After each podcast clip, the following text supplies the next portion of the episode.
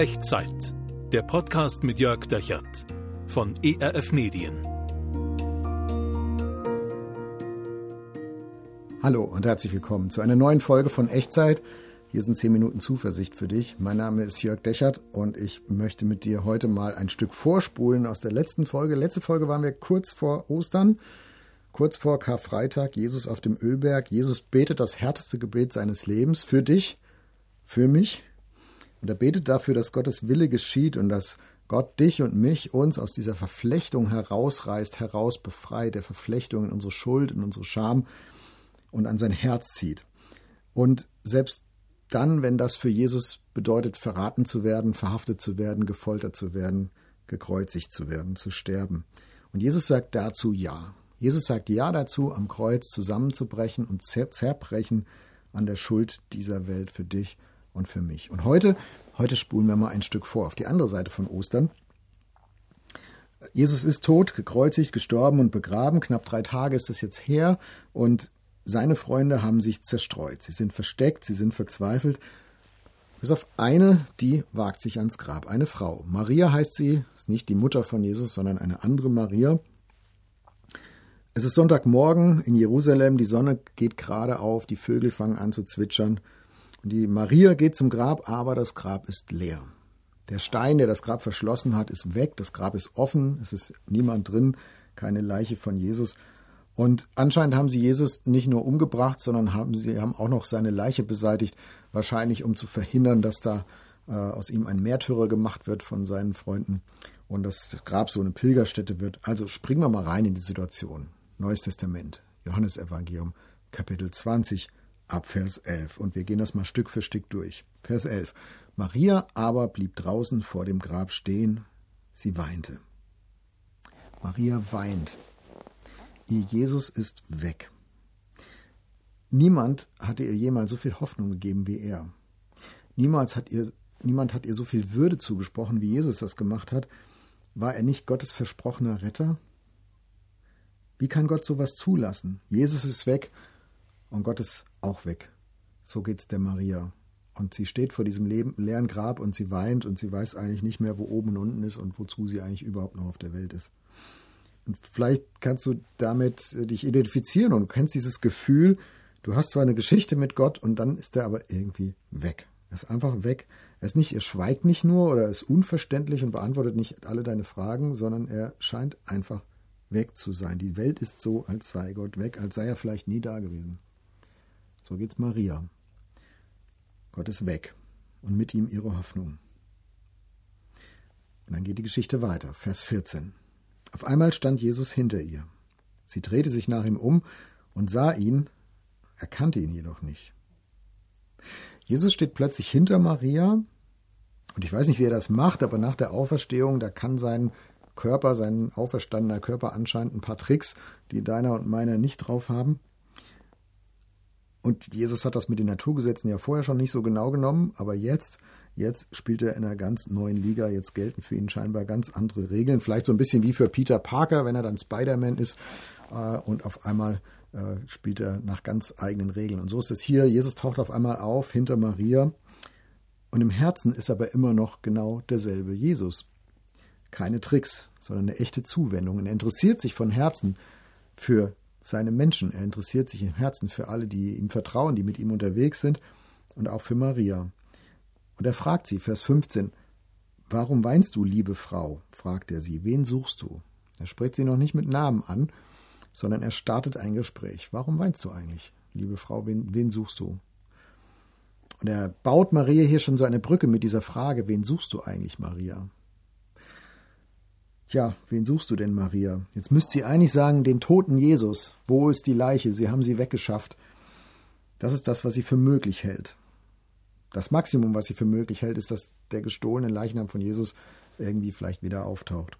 So weit geht ihre Fantasie, so weit reicht ihr Glaube oder vielmehr das, was von ihm noch übrig ist. Und das sagt sie auch. Und sie sagt zu diesem Jesus, den sie nicht als Jesus erkennt, Herr, wenn du ihn weggebracht hast, dann sag mir bitte, wo du ihn hingelegt hast, dann hole ich ihn wieder.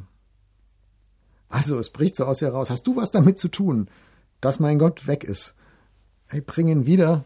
Ich will wenigstens, ich will wenigstens seine Leiche sehen. Und dann durchbricht Jesus das, was Maria für möglich hält.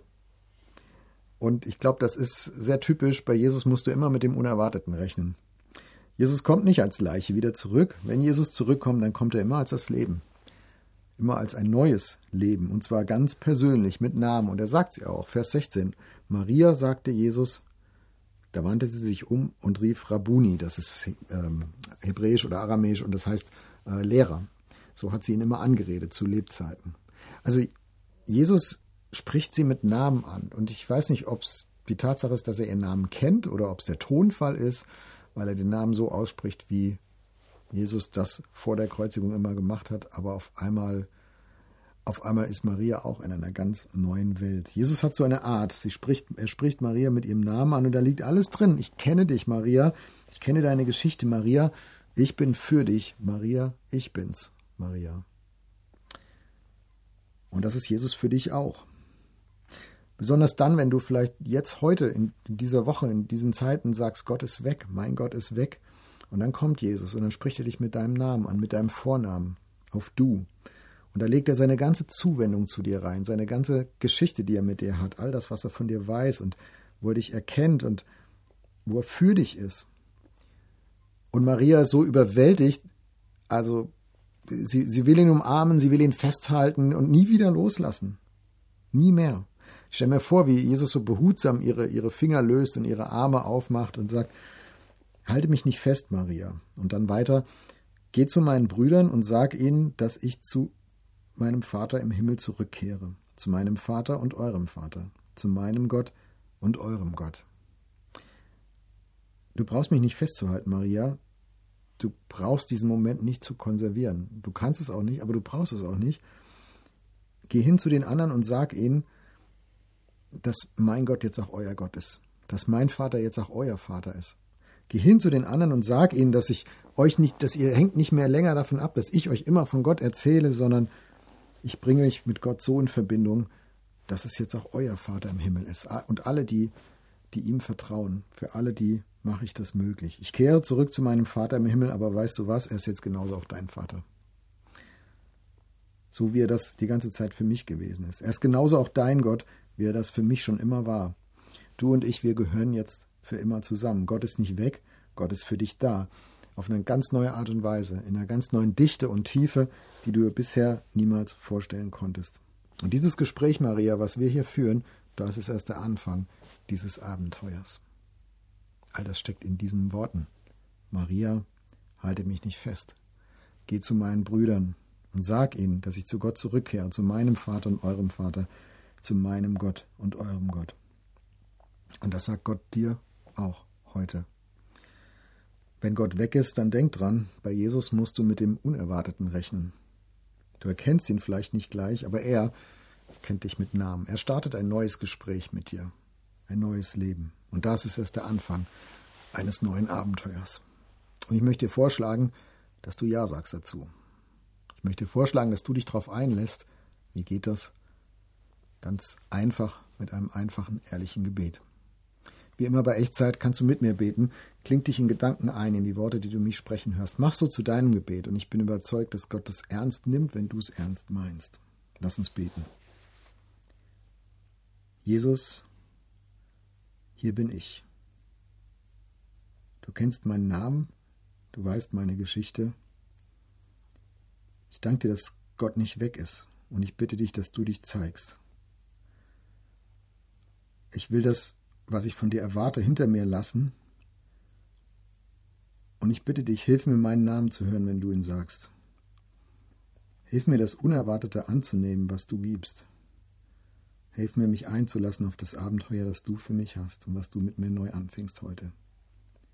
Amen. Ich weiß nicht, wie dein Tag heute war und ist, wie dein Leben jetzt im Moment aussieht. Ich weiß nicht, in welche Situation rein du das gebetet hast.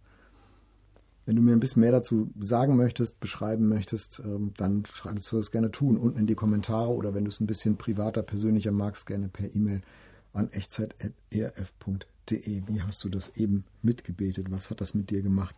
Das würde mich echt interessieren. Und ich würde dir das gerne mitgeben. Nimm das mit in diese Woche, in die Zeit nach Ostern. Wenn Gott weg ist, dann denk dran, bei Jesus musst du immer mit dem Unerwarteten rechnen.